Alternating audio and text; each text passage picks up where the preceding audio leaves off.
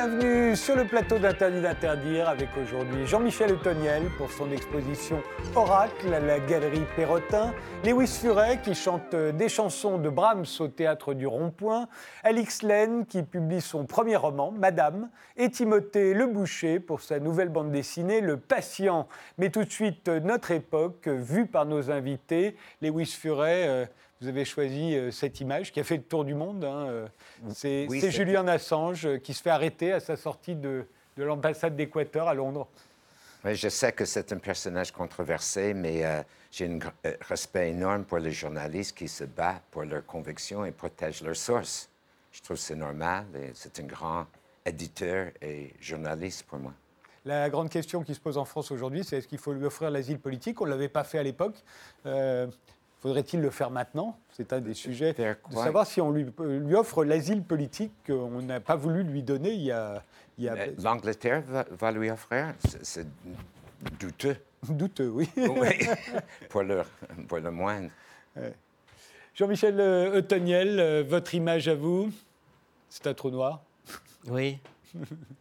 euh, non, je trouve qu'une image comme ça, symbolique du, de notre nouveau siècle, c'est bien de, une image qui fédère les gens, parce que cette image a été faite grâce à tous les observatoires de la planète qui sont regroupés. C'est le premier trou noir qu'on C'est le premier trou noir qu'on photographie, et c'est surtout euh, euh, une vision optimiste de ce que les hommes peuvent faire ensemble, plutôt qu'une vision destructive. De, voilà. Alix, euh, Laine, ce sont des femmes. beaucoup de femmes. Et, euh, non, elles ne sont pas enceintes hein, comme vous, mais elles se marient. C'est le groupe Brigitte, euh, un groupe de musique à succès. Et c'est surtout l'image de euh, la sororité. C'est ce nouveau mouvement, enfin, ce mouvement féministe de notre époque, je trouve, qui est un féminisme doux, assumé et, et de solidarité bienveillante entre les femmes. Je n'avais pas reconnu le groupe Brigitte, donc elle ne se marie pas en fait. non, non, non. En fait, elle tournait hein, le clip euh, avec euh, toutes leurs amies, leurs familles, leur mère, leurs filles, etc. C'est symbolique. Timothée Le Boucher. Oui. Des robots. Oui, alors du coup, ça, c'est un robot qui s'appelle Nadia, euh, en référence à une, une gymnaste roumaine en fait. Et euh, c'est juste... qui avait été l'héroïne des, des, Jeux Olympiques de Montréal, je me souviens bien. Quand elle avait 14 ans, je crois. Et euh, justement, en fait, maintenant, ils sont en train de développer ce prototype qui permettrait d'être euh, à l'avenir plus performant que les gymnastes eux-mêmes.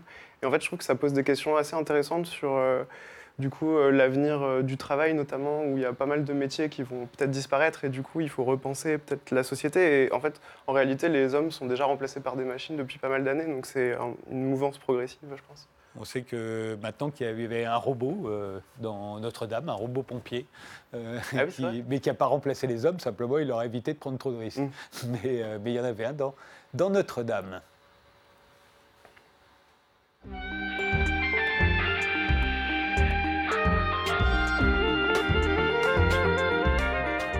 Jean-Michel Le Toniel, vous êtes un célèbre artiste plasticien. Vous avez été élu à l'Académie des Beaux-Arts euh, dans la section sculpture euh, il y a quelques mois. Alors on la connaît moins bien que l'Académie française. Qu'est-ce qu'on y fait à l'Académie des Beaux-Arts? Euh, on y fait, en fin de compte, plein de choses. C'était plutôt la, bonne découverte. Ah vous avez été élu, il faut, il faut être candidat comme à l'Académie française. Voilà, il faut être candidat et puis après, il faut être élu par ses pairs. Et, hum, et en fin de compte, il y a plein de choses à faire, et, notamment euh, pour aider les jeunes artistes, les artistes euh, plus âgés aussi. Euh, il y a un rôle de conseil auprès de l'État, où on se réunit sur des grandes questions. Et, là, je suis très content parce que enfin, les académies ont décidé de se mettre ensemble pour essayer de sauver l'orgue de Notre-Dame. Donc il y, a quand même aussi un rapport à l'histoire, au patrimoine. Euh, Mais alors, qui dit académie, surtout dans les arts plastiques, dit académisme, dit académique, euh, c'est mérité ou pas? Euh, pour ma part, ça ne l'est pas du tout ah mérité. non, ça, vous, j'en suis sûr, mais justement. moi, je ne suis pas académique. Vous n'êtes pas mais, je pense que c'est justement, c'est ça l'ambiguïté. On pense académisme, mais ce n'est pas du tout ça. C'est des artistes qui se regroupent de plusieurs générations. Donc, ça, c'est très intéressant parce qu'on rencontre des artistes qui ont 20 euh, ans, 30 ans, 40 ans plus que vous, et puis il faut échanger sur euh, des domaines différents, parce qu'à l'Académie des Beaux-Arts, il y a aussi des compositeurs de musique, il y a des, des historiens de l'art, il y a euh, des peintres, des sculpteurs comme moi, mais il y a aussi euh, des cinéastes. Donc, euh, échanger avec des, des collègues d'autres disciplines, c'est quelque chose qui est très rare en tant qu'artiste aujourd'hui. On est quand même tous un peu dans sa, dans sa case. Sauf quand on vient dans mes émissions, on rencontre d'autres gens. Voilà. Sinon, ça n'arrive jamais. Mais c'est vrai que c'est très rare. Et donc là, ça nous permet justement de discuter avec des gens différents sur, des thèmes et d'essayer de faire avancer un peu les choses. Vous exposez à la Galerie Perrotin jusqu'au 8 juin. Ça s'appelle Oracle, euh, sculptures hein, faites euh, euh, de verre, qui est votre matériau de prédilection depuis euh, plus de, 25 ans. Et d'acier. D'acier et de briques. Et Donc ça, c'est briques. Les briques, c'est nouveau. Les briques, qu'est-ce qui, qu'est-ce qui vous a plu dans les briques? C'est une rencontre, en fin de compte, c'est une rencontre euh, d'abord avec, euh, avec Marcel Proust, c'était le petit pan de mur jaune. Euh, il était en brique, vous croyez Il était en brique? jaune, mais il y a très longtemps. C'est un, mur qui voit dans un tableau de, de Vermeer. Hein. Exactement. Une vue de Delft, et il y a un petit pan de mur jaune, et c'est vrai qu'on le voit tous depuis qu'il l'a vu et qu'il nous l'a raconté. C'est une sorte d'énigme sur la peinture, mais aussi sur la création, ce qu'est la création. Et j'avais euh, travaillé sur ce petit pan de mur il y a très longtemps, dans les années 80, fin des années 80.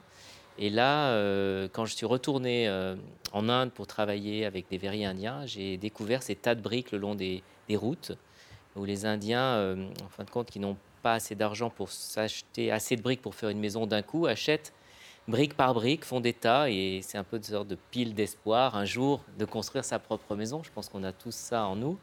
Euh, et, j'ai eu envie d'utiliser ce module, euh, qui est un module euh, mondial qu'on connaît dans toutes les cultures. Toutes Mais qui est assez peu utilisé par les artistes, me semble-t-il. Il est quand même assez utilisé. Hein. Il, y a, des artistes qui ont. On voit l'image de la brique existe dans la peinture. depuis longtemps. oui, oui, c'est vrai. On la représente. La représentation. Mais l'utilisation, non. Il y avait Carl André qui avait fait des choses en, en briques. Il y a le magicien d'Oz, où il y a la, voilà, rue, euh, avec des, cette belle... briques jaunes. Vous, vous avez fait une, une, des briques bleues, vous Bleu, jaune, ambre. Ouais. Et, mais, euh, et je vais, cette Yellow Brick Road qu'on voit dans le Magicien d'Oz, elle va être dans une exposition à Dallas qui ouvre bientôt sur euh, les 50 ans de, de, Stonewall, des événements de Stonewall. Donc il y a plein d'endroits. Oracle, ça signifie euh, prophétie, divination. Euh, sont les dieux qui parlent par votre bouche ou par vos mains plus particulièrement dans cette exposition? Non, oracle, c'est plutôt. J'ai toujours cette impression que nous, les artistes, on a, on a des intuitions comme ça sur euh, le devenir de, du monde, de la planète, des gens, euh, et qu'on n'est pas vraiment écouté. Et que ces intuitions-là, euh, elles apparaissent malgré nous dans notre travail, elles, transparaissent. par exemple, j'avais fait un, bateau que j'avais appelé le bateau de larmes, pour, basé sur un bateau de boat people il y a une quinzaine d'années, qui après a été dans des expositions. Et là, cette histoire des boat people, nous en Europe, nous rattrape très très mmh. fort. Et donc c'est cette idée-là qu'en fin de compte, on, pose des choses et, elles sont, euh, à mon avis, euh, oraculaires d'un devenir. Le sentiment, Timothée le Boucher? Mmh. C'est vrai que quand on regarde les, œuvres des grands artistes, ils ont toujours de l'avance, en général. Oui, c'est plus une vision sensible du monde qu'une mmh. histoire d'avance ou pas d'avance. Oui, c'est pas, pas, du présage. Euh, se dire, voilà, on va parler de choses qui paraissent anodines et qui, euh, en fin de compte, s'avèrent quelques années après plutôt importantes pour la planète.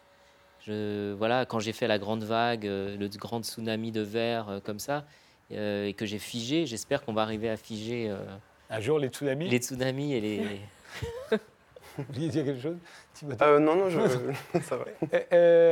la beauté est quelque chose de politique, avez-vous dit récemment euh, ça, c'est la grande vague. Oui, c'est la grande vague. Qu'est-ce que vous entendez par, euh, par là?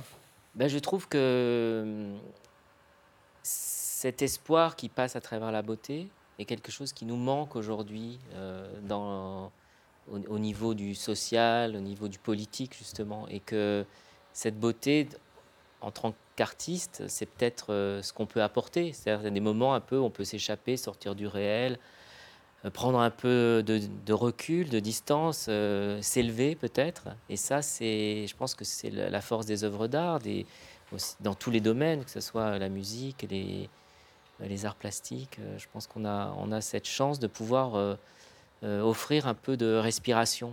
Et je trouve que dans ce sens-là, ça devient politique parce qu'elle manque aujourd'hui.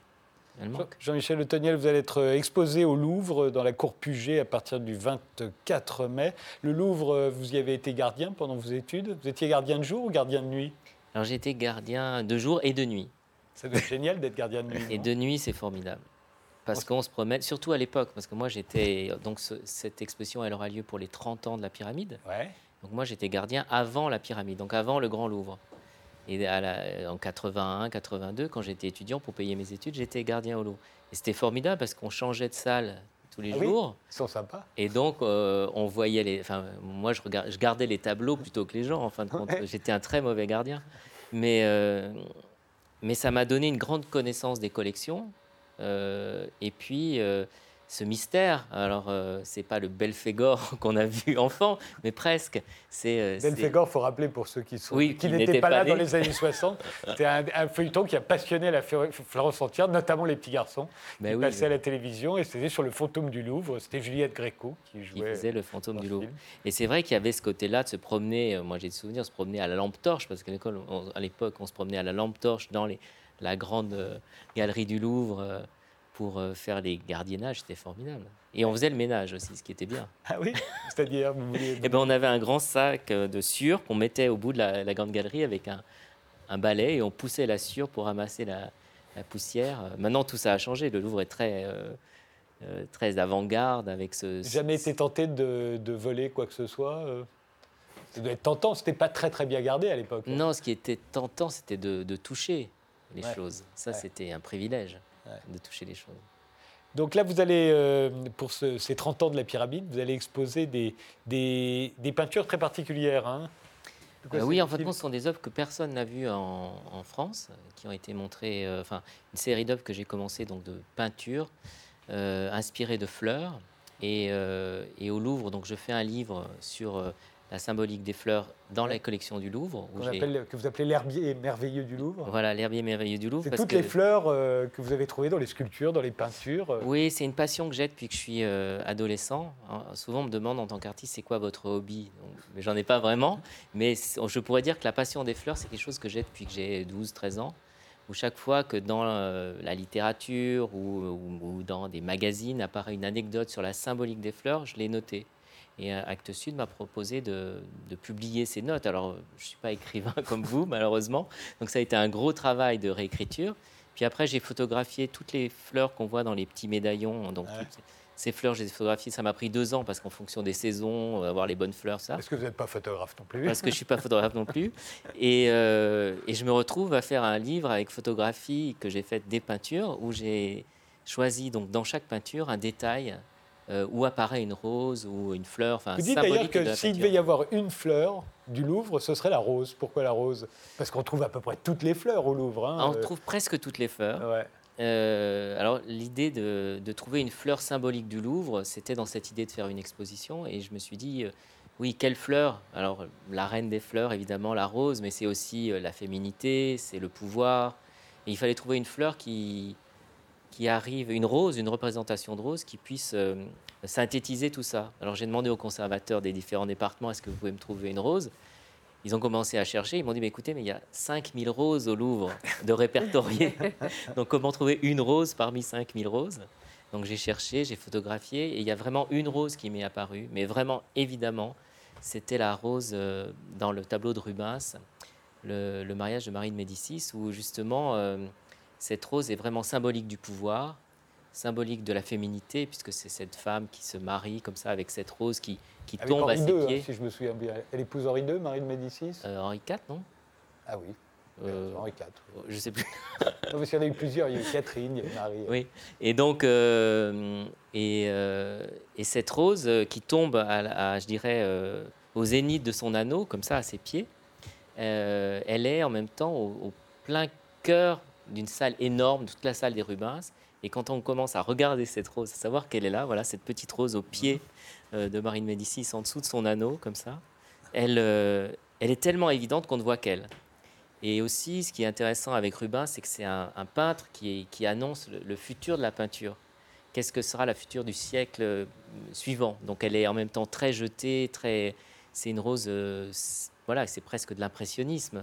Donc, euh, donc voilà, donc j'avais trouvé cette rose et de cette rose, j'ai fait des dessins, des tableaux et c'est ces tableaux-là qui vont être montrés euh, dans la cour Puget.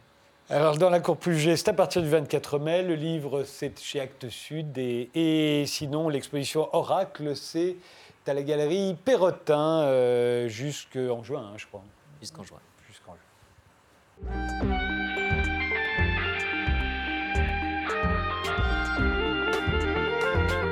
Lewis Furet, vous êtes auteur, compositeur, interprète, vous êtes canadien, comme votre ami euh, Leonard Cohen. Euh, vous voilà au Théâtre du Rond-Point jusqu'à samedi, le 20 avril, euh, à 21h, euh, dans Haunted by Brahms, hanté par Brahms. Vous chantez 16 chansons sur les 200 environ qu'a composé Johannes Brahms au 19e siècle. On va écouter tout de suite un extrait. C'était pas au, au Théâtre du Rond-Point, c'est une autre date, mais euh, vous y chantez Rain. On vous écoute. It's the rain, it's raining once again. Another day of rain and pain and heartache. It's the tears, the tears that won't stop flowing. I am blinded,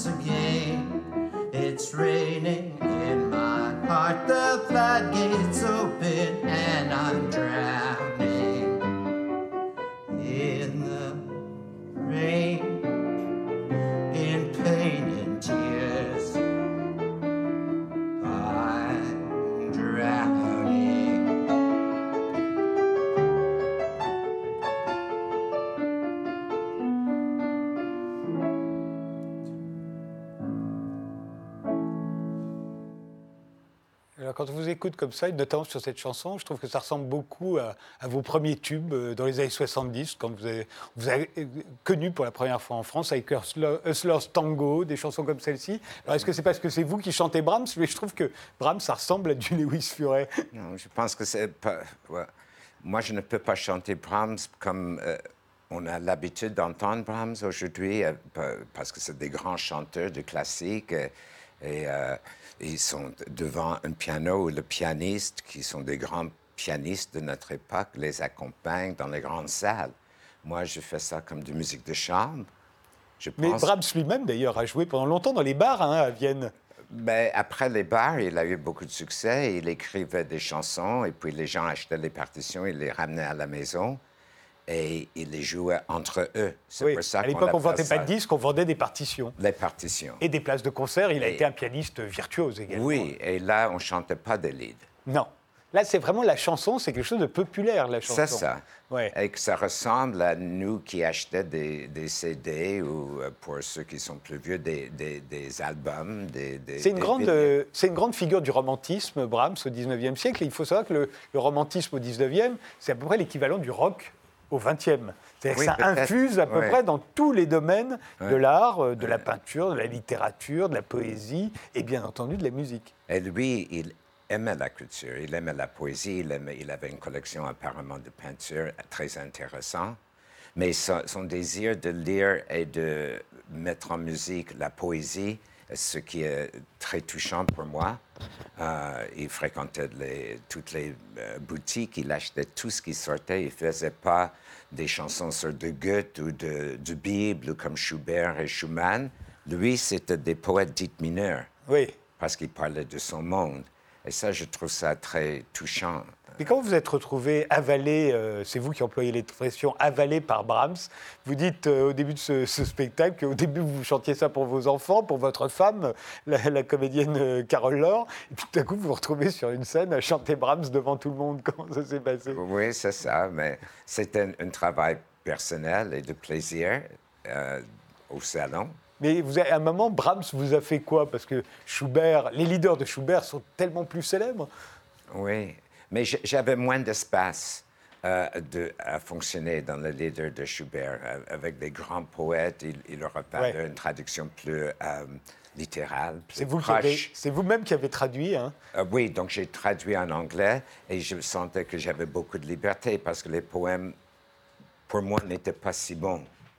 Et donc, c'était plus difficile avec les poèmes de Goethe euh, parce que tu n'as pas Oui, là, envie ça rigole de, pas. de- de changer trop de choses avec lui. Et- mais les autres, non.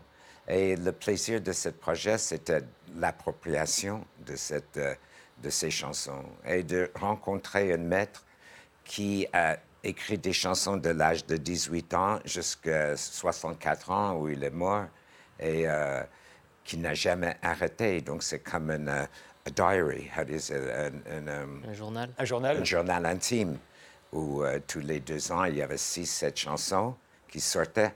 Donc c'est quand même étonnant. Ça parle de quoi d'ailleurs ces chansons? D'amour, Mais- comme aujourd'hui? Il- oui, il parle de, de- tout d'un coup, on pouvait parler d'amour dans les salons et du sexe, on pouvait parler de, Ah oui? de choses plus personnelles en tout cas. Tu vois, elle m'a quitté et je vais mourir. Ça, on ne Ouais. disait pas ça au, au 18e siècle dans les salons. Euh, là, on pouvait, on pouvait s'exprimer comme ça. Et ça parle de sexe. Au Ben, 19e ça siècle. parle de désir, euh, Ah oui. de désir euh, non consommé ou de désir euh, et de sensation après ou Ah doucement. Moi, je vais plus loin dans cette idée parce que je traduis avec une liberté bien assumée. Je, je- Oui, il y a des allusions à Full on the Hill des Beatles. à- Ah oui, je mets des voilà. anachronismes dedans parce que Swing Low, Sweet Chariot. Oui, c'est Chariot, euh, Fool on the Hill. Ouais. C'était des, des fragments de phrases qui m'approchaient de, de Brahms, qui aimait euh, mettre une, euh, une- une allusion à une, à une danse folk ou une, euh, des choses de son époque. Il, il- il se laissait inspirer des choses autour de lui. Et euh, il faisait des références à ces choses dans son écriture. On va voir un autre euh, extrait, c'est quand vous interprétez Old Love.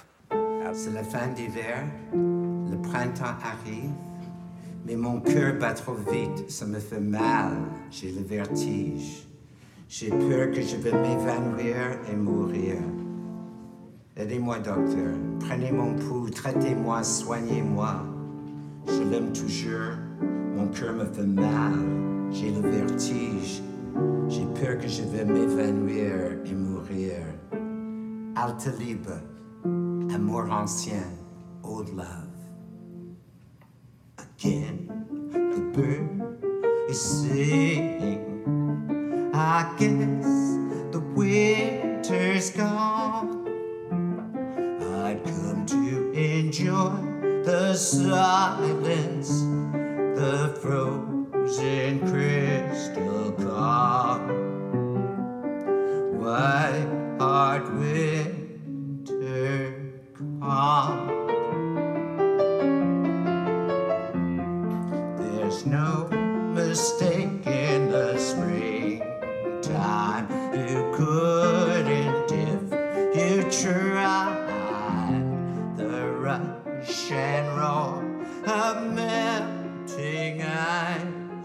A pulse that won't subside. A hurt you cannot hide. Est-ce que la, la pop musique euh, doit beaucoup à Brahms, à votre avis? Oui, oui, je pense. Euh, oui, au Schubert aussi, parce que les mélodies étaient fantastiques. Mais à Brahms, par le côté euh, que tout le monde peut faire de la musique. Je pense que ça a, progressé comme ça. sans- Aujourd'hui, c'est difficile de l'imaginer pour la plupart des gens, mais je pense que euh, si on le regarde à long terme, on le voit. Il y a une détérioration de, euh, de la lecture Mais je pense que ça, c'est un peu partout. Les gens lisent moins et moins bien. Euh, mais on dit aussi que les musiciens d'aujourd'hui ont de plus en plus de mal, sont moins mélodieux qu'autrefois. Vous êtes d'accord? Peut-être, ils, travaillent plus sur les textures euh, ou sur les sons concrets. Ouais. Moi, je suis très séduit par la musique électroacoustique aussi. Euh, moi, j'habite au Canada dans une forêt et j'enregistre des sons que j'incorpore dans, dans mes, mes, mes travaux aujourd'hui. C'est donc euh, au Théâtre du Rond-Point jusqu'à samedi euh, soir à 21h. Euh, Lewis Furet, Haunted by Brahms. On fait une pause, on se retrouve juste après.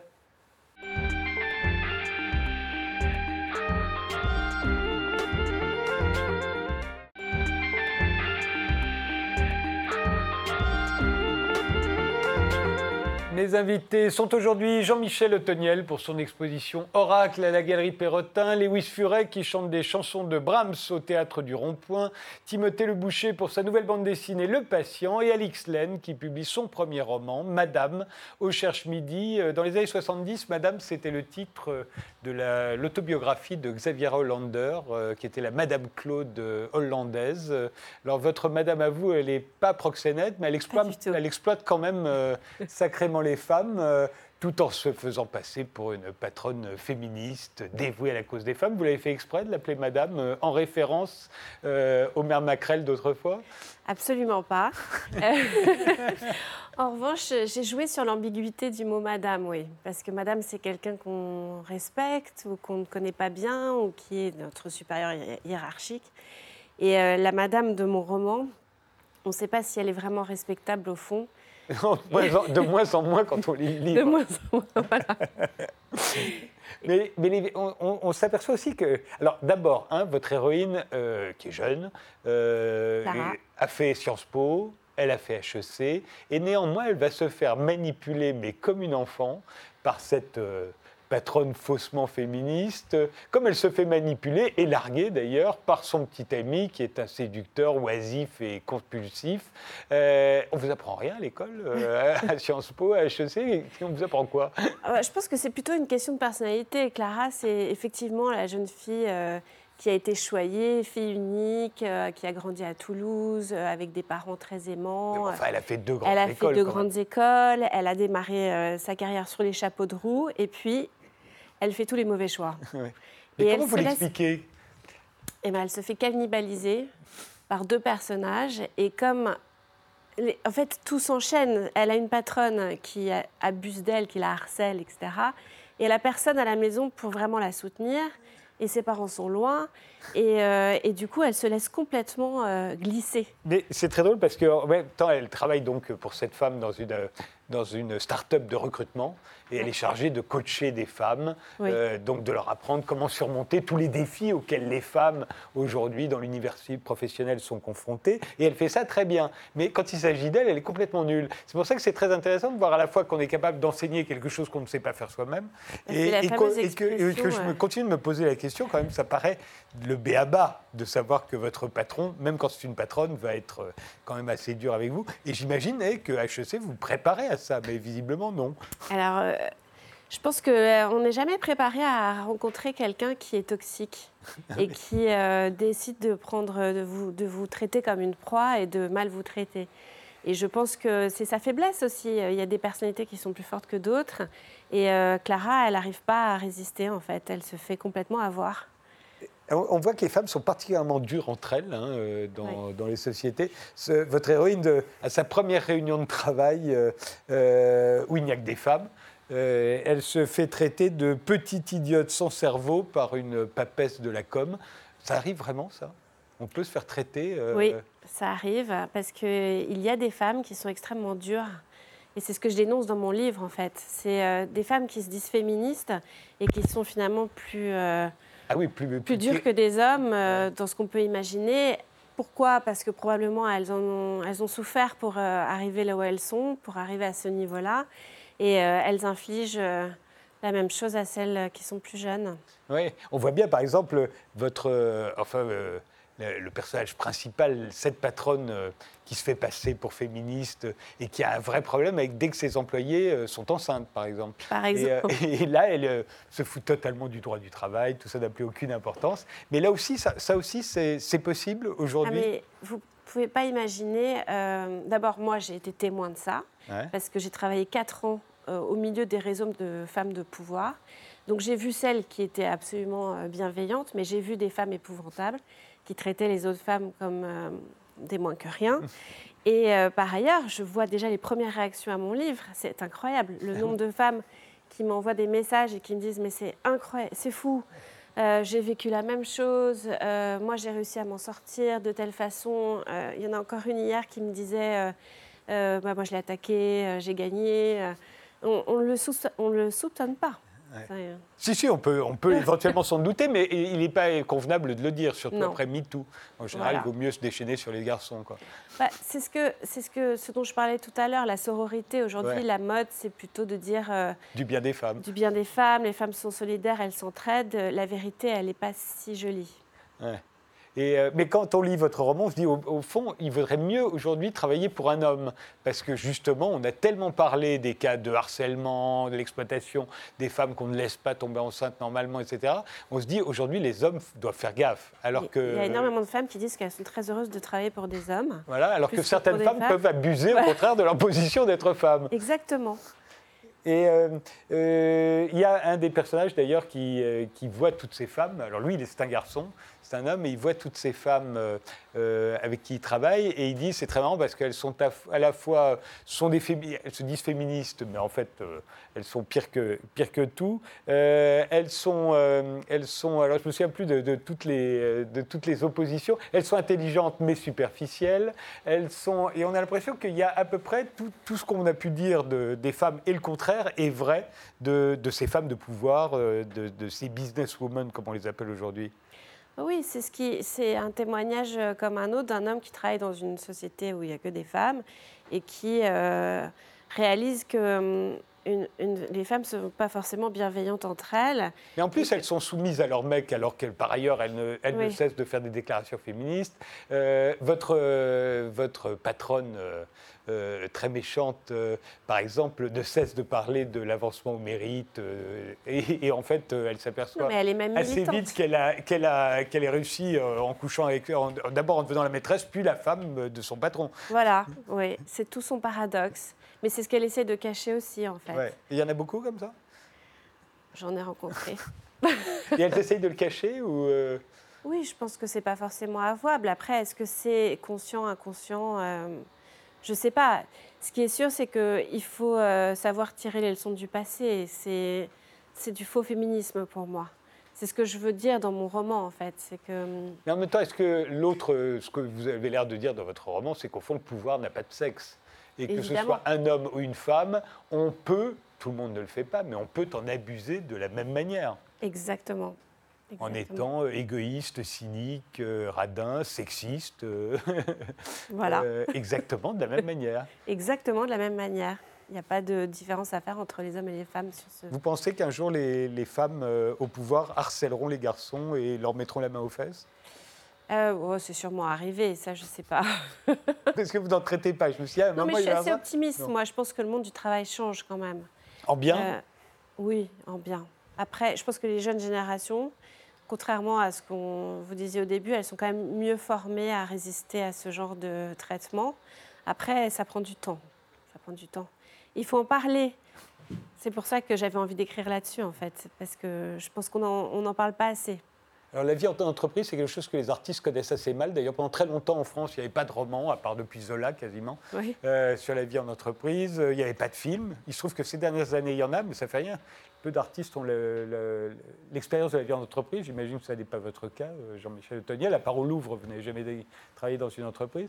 Euh, Euh, bah, si, si, Si j'ai- quand j'ai travaillé à la RATP, par exemple, quand j'ai fait le kiosque des Noctambules, j'avais Oui. un bureau à la ah, RATP. vous aviez un bureau à la j'avais des vrai que votre station de métro, en tout cas celle. Elle Voilà. n'est pas à votre nom, mais c'est vous qui l'avez. Donc j'avais des, euh, réunions comme ça. Vous, vous imaginez les femmes de pouvoir comme ça, finalement aussi terribles, aussi dures que peuvent, pourrait l'être un homme avec, avec leurs euh, semblables Moi, je crois beaucoup à l'égalité des sexes, donc euh, pourquoi pas aussi dans, dans l'horreur. Enfin, je veux dire, c'est, ça me semble évident. En, art, nous, euh, enfin, je veux dire, beaucoup, beaucoup de femmes sont au pouvoir.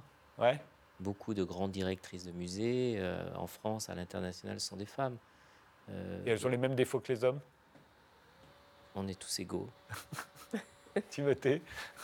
Euh, bah, moi, j'ai pas d'expérience dans les entreprises, du coup, vu que la bande dessinée, c'est un métier un peu particulier. Mais, euh, Et Il n'y a, il y a plus de magazines, alors donc on Oui, on voilà, c'est ça. chez soi. Du coup, et les seuls contacts qu'on a, bah, c'est quand on va dans les locaux euh, voir nos éditeurs ou alors par mail. Du coup, c'est vrai que je, je peux pas trop répondre à ça, en tout cas. Et, et vous, Lewis Furet Ouais, euh, oui, je pense que c'est possible, évidemment. Il y a une personne qui devient une, euh, une chasseur Ouais. et l'autre le. La Mais c'est, d'autant plus Exactement.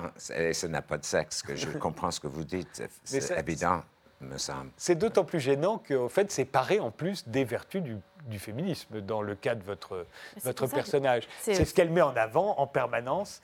Elle est féministe et ça l'excuse pour tout. Mais c'est pour ça que Clara se laisse euh, avoir quelque part, parce que c'est inattendu. Elle pensait justement arriver dans une entreprise où elle allait euh, pouvoir euh, être euh, épanouie, etc. Et avec une patronne qui euh, l'aiderait à, progresser dans sa carrière, et elle se retrouve face à, une femme qui, au contraire, euh, l'écrase totalement.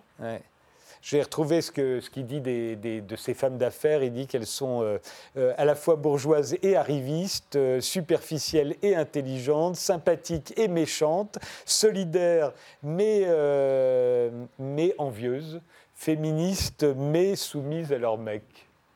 Et ça, il y en a beaucoup. Je ne les ai pas comptés. hein. Mais je, je peux, oui, j'en ai rencontré. Et on comment on fait pour ne pas devenir comme ça?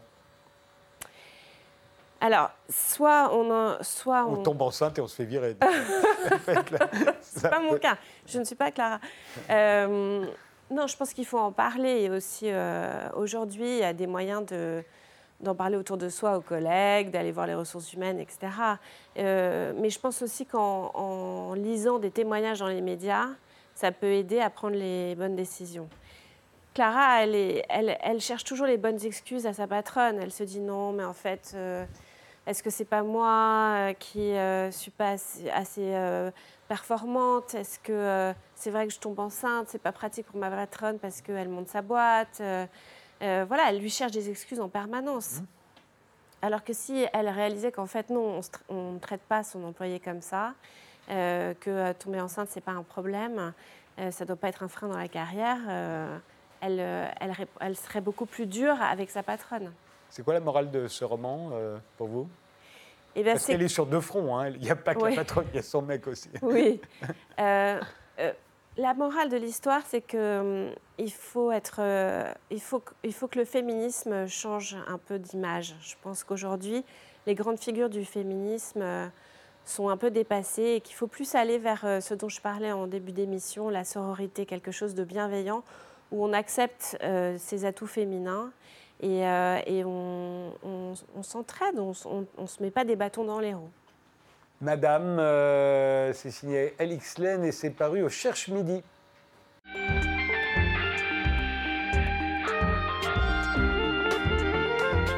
Timothée Le Boucher, vous êtes l'auteur de Ces jours disparaissent, euh, un best-seller, euh, une BD déjà, et un best-seller.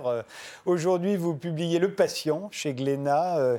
C'est un euh, dont les héros sont un jeune garçon qui sort euh, de six ans de coma et sa psychologue. Et à la fin de ce livre, euh, au moment des remerciements, vous remerciez cette, je vous cite, hein, cette mystérieuse psychologue apparue, je me souviens plus, à la, Oui, après une séance de dédicace. après une fait. séance de dédicace. Alors qu'est-ce qui s'est passé entre vous? Non, bah en fait j'étais en séance de dédicace pour ces jours qui disparaissent et il y a une, une- une dame qui est arrivée et on a discuté et je me suis rendu compte qu'elle était psychologue spécialisée dans, les, dans le stress post-traumatique, euh, qui était typiquement du coup euh, la spécialisation de mon héroïne. Alors euh, on est allé prendre un café après et elle m'a raconté, elle m'a expliqué du coup sur euh, la, la neutralité bienveillante, tout ce genre de choses. Comment se déroulaient euh, des, des séances de, de psy? Parce que moi, j'en avais jamais fait en fait. Mais en, en quoi était-elle euh, mystérieuse? Mystérieuse parce qu'elle est, parce que du coup, je connais pas son nom, je ne Ah pouvais oui. pas la citer, et, et c'était comme une forme d'apparition d'un soir euh, qui a disparu après, donc c'était assez intéressant.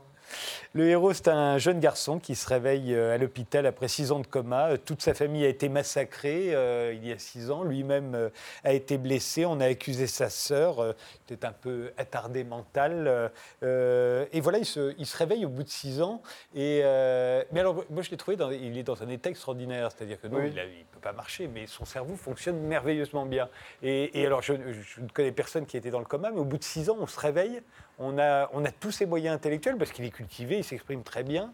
Non, en fait, c'est, euh, ça dépend. En fait, déjà au, dé- au départ dans l'album, il y a un passage où le temps n'est pas forcément montré, mais en fait, il s'éveille pendant à peu près trois mois ou ce genre de choses. Oui. Du coup, mais c'est vrai que c'est un cas assez rare, c'est arrivé que C'est des arrivé, gens, euh, que des gens aient toutes leurs facultés à leur réveil, mais la plupart du temps, oui, le cerveau est atteint parce que euh, forcément, après six ans, euh, les muscles sont atrophiés. Il est en tra- tétraparésie de réanimation aussi, et c'est même les, les- les personnages le disent que c'est assez rare en fait finalement qu'on se réveille. Voilà, parce que euh, Avec, si euh, nos muscles sont atrophiés, j'imagine que notre intelligence doit l'être un Oui, peu oui. aussi. euh.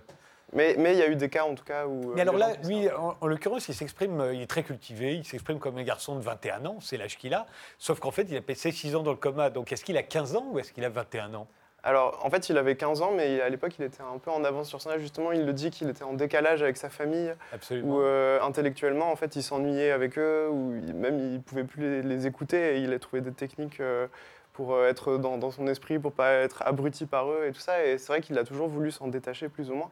Et, euh, et en fait, euh, en réalité, à 21 ans, il aurait été peut-être euh, encore au-delà de ce qu'il est maintenant. Et d'ailleurs, il, a une espèce de frustration d'avoir perdu 6 ans de, sa vie, sachant qu'il n'a pas d'études, il est en retard finalement par rapport à ce qu'il voulait, alors que lui voulait s'extirper de, sa famille et de son passé. De la même façon, c'est possible d'être euh, aussi intelligent, aussi cultivé, en ayant grandi dans une famille euh, dont il dit lui-même, euh, enfin, il les voit comme des, des arriérés. Il avait notamment une sœur qui est un peu vraiment attardée, mais même les autres sont des marginaux. Le père est routier, la mère est alcoolique. euh, et on peut, comme ça, fleurir. On a l'impression que c'est Albert Einstein qui aurait grandi Ah oui. chez les Kardashians, vous voyez Bah, en fait, euh, la famille est pas si arriérée que ça et, et lui est pas si intelligent justement. En fait, il, il est comme un gamin qui, qui euh, propose des choses euh, peut-être parfois vives et justement, il est assez re- souvent remis à sa place par la psychologue qui, Ouais. qui euh, en voit en lui un, un intérêt mais qui du coup le trouve un peu naïf et un peu pulsionnel aussi sur ses réflexions. Elle a recours à l'hypnose pour lui faire revivre notamment cette nuit terrible, six ans auparavant, où toute la famille a été massacrée. Est-ce que ça fonctionne, ça? Euh, alors, euh, l'hypnose est utilisée euh, de plusieurs manières, mais c'est vrai que là, en fait, par rapport aux thématiques qui sont abordées dans l'album, moi, ce qui m'intéressait, c'est euh, du coup les différents cas euh, de, de, de- gens qui croyaient, par exemple, euh, avoir subi des, des violences sexuelles des sous souvenirs. hypnose et qui étaient en fait des- en réalité des faux souvenirs. Et c'est vrai que du coup, maintenant légalement, en fait, on peut pas utiliser, c'est- pas viable en fait, parce qu'on sait très bien que en induisant des mots, en modifiant euh, parfois des choses, on peut recréer des événements chez des personnes. Surtout que lui, en plus, il est particulièrement fragilisé par son traumatisme. Donc c'est vrai que l'hypnose, je l'ai utilisé de, de cette manière-là, en tout cas. Euh, après, je peux pas trop en dévoiler non, parce que ça dévoile plus, mais néanmoins, la mémoire, euh, ça a l'air de vous obséder, puisque c'était déjà présent dans votre, dans votre précédent album, qui était l'histoire d'un garçon qui ne vivait qu'un jour sur deux. Mm. Euh, c'était un autre lui-même qui vivait la journée qu'il ne vivait pas. Euh, et tout problème, c'était de savoir comment ils allaient communiquer. Euh, Qu'est-ce que vous avez tous, parce que ce n'est pas que vous, pourquoi est-ce que la mémoire est en train de prendre une importance pareille euh, chez les artistes français? Euh, moi, je ne sais pas si c'est particulièrement la mémoire. En fait, c'est plutôt les absences ou le temps qui passe et qu'on a loupé ou perdu. Et je pense que c'est, euh, ça vient du fait que de- depuis tout petit, en fait, je me suis toujours senti plus vieux. Et j'ai jamais réussi à, à attraper le temps au moment où il fallait l'attraper. Et je, je pense que du coup, ça, ça fait partie des différentes thématiques euh, qui- qu'on retrouve dans ces jours qui disparaissent et qu'on retrouve dans le patient également. Oui, mais c'est vrai que vous avez quel âge maintenant? J'ai 30 ans. Ah oui, vous ne les faites toujours pas. hein. Ouais. Et euh, le, le- le- la psychologue euh, est spécialisée en victimologie.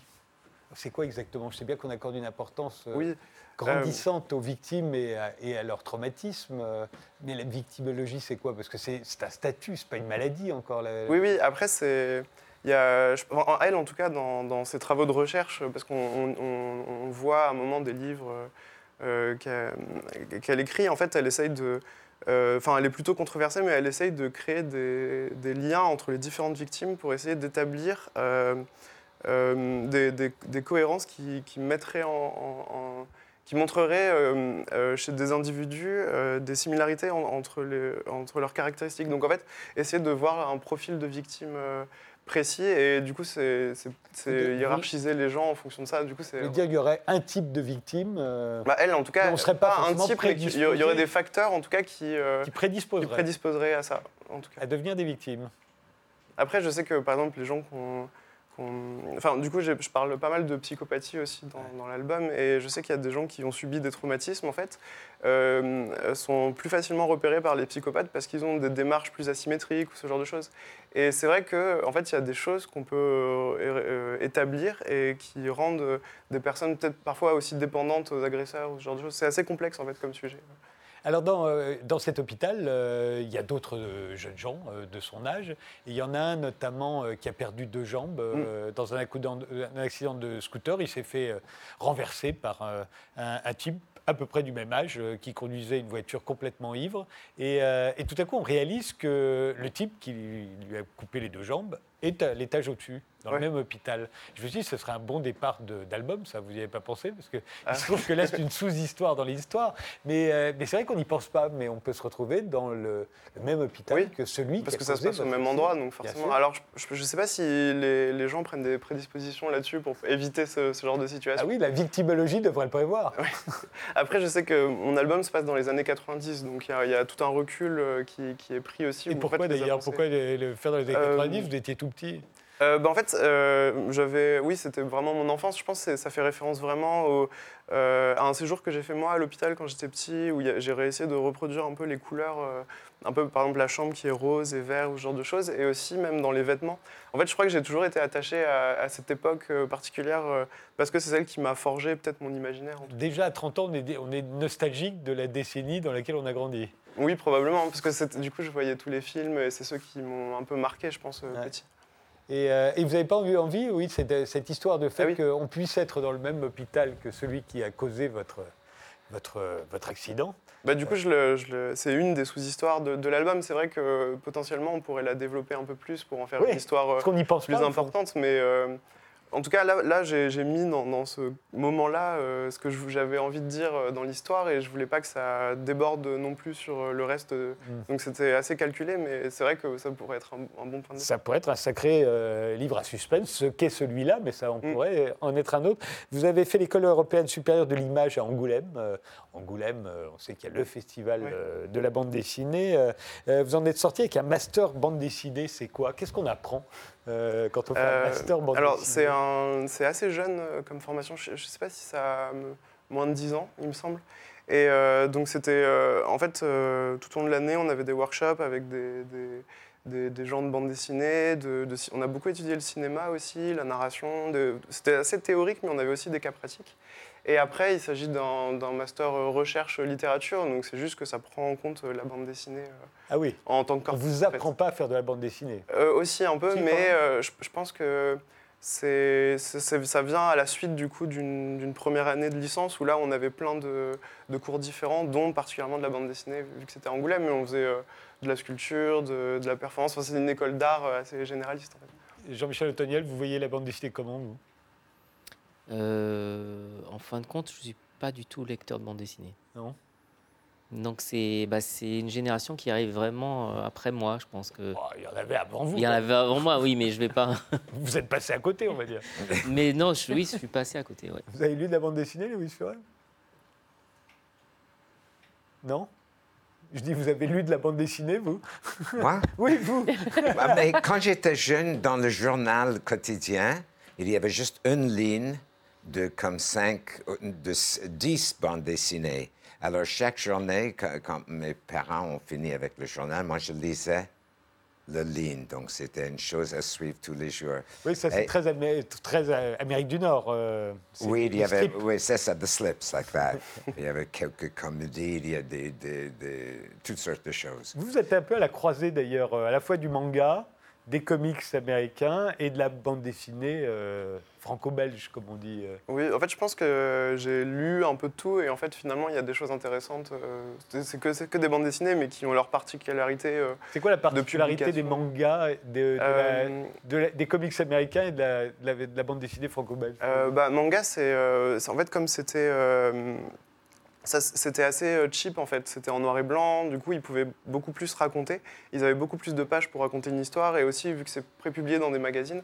En fait, c'est un autre type de narration qui a tendance à euh, décélérer et accélérer le temps à l'intérieur euh, du récit et qui laisse plus de place. Par exemple, le franco-belge, vu que c'est du 48 cc, il n'y a que 48 pages, donc il faut, faut contenir une Il y a, histoire à maintenant, il y a l'intérieur. les romans Oui. graphiques un peu Bah, inspirés des mangas, Je d'ailleurs. pense que oui, ça a changé euh, progressivement. Je sais que le, même le terme roman graphique a été euh, un- introduit par euh, quand euh, Art Spiegelman avec Maos, il a, il a eu le prix Pulitzer, je crois, ou je, je Ouais. sais plus. Il a eu un prix et du coup pour le distinguer de la littérature, parce qu'en fait il y a toujours euh, quelque chose autour de la bande dessinée euh, qu'on considère un peu comme une lecture euh, plutôt adolescente ou enfantine, ce qui est pas vrai du tout et qui est vraiment en train de changer euh, de toute façon, j'ai l'impression. Et les comics américains, alors? Euh, bah, comics, c'est ce que je connais le moins. Je connais plutôt les comics indépendants, du coup, qui sont plutôt euh, euh, liés à l'intériorité et tout ça, alors que euh, le- tous les trucs de super-héros, je connais mal, donc je peux pas trop en parler. euh. Vous lisez de la bande dessinée, euh, Alix? Moi, je me suis arrêtée à Tintin et Astérix et Obélix que je relis avec mes enfants. Mais je me demandais justement, vous vous adressez à quel, quel type de. Des hommes, des femmes, de tous âges, ou vous avez plutôt une cible? Euh, bah, moi, quand j'écris l'histoire, j'ai pas de cible. Après, euh, avec les dédicats, je peux constater que c'est euh, assez varié. C'est, comme c'est une histoire quand même qui est assez sombre et qui est plutôt adulte, je pense que ça va de, de 14-15 ans à, à, je sais pas, 90 ans. euh, Mais la- la- en moyenne, c'est plutôt euh, 30-40 ans, je dirais, les lecteurs. Et euh, très varié au niveau. Enfin, il n'y a, pas de plus de garçons ou de filles, c'est il y a vraiment Non, assez varié. fini, tout ça. Ça s'appelle Le Patient. euh, c'est signé Timothée Le Boucher et c'est chez Glénat. Merci tous les quatre d'avoir participé à cette émission. Madame, euh, le premier roman d'Alix Len, euh, c'est au Cherche Midi. Lewis Furet, Haunted by Brahms, c'est jusqu'à samedi, 20 avril, au Théâtre du Rond-Point. L'exposition Oracle de Jean-Michel Otoniel, c'est à la Galerie Perrotin jusqu'au 8 juin. Et l'exposition au Louvre dans la Cour Puget, ce sera à partir du 24 mai. Quant au livre L'herbier merveilleux, il sort chez Actes Sud. Merci de nous avoir suivis et rendez-vous au prochain numéro.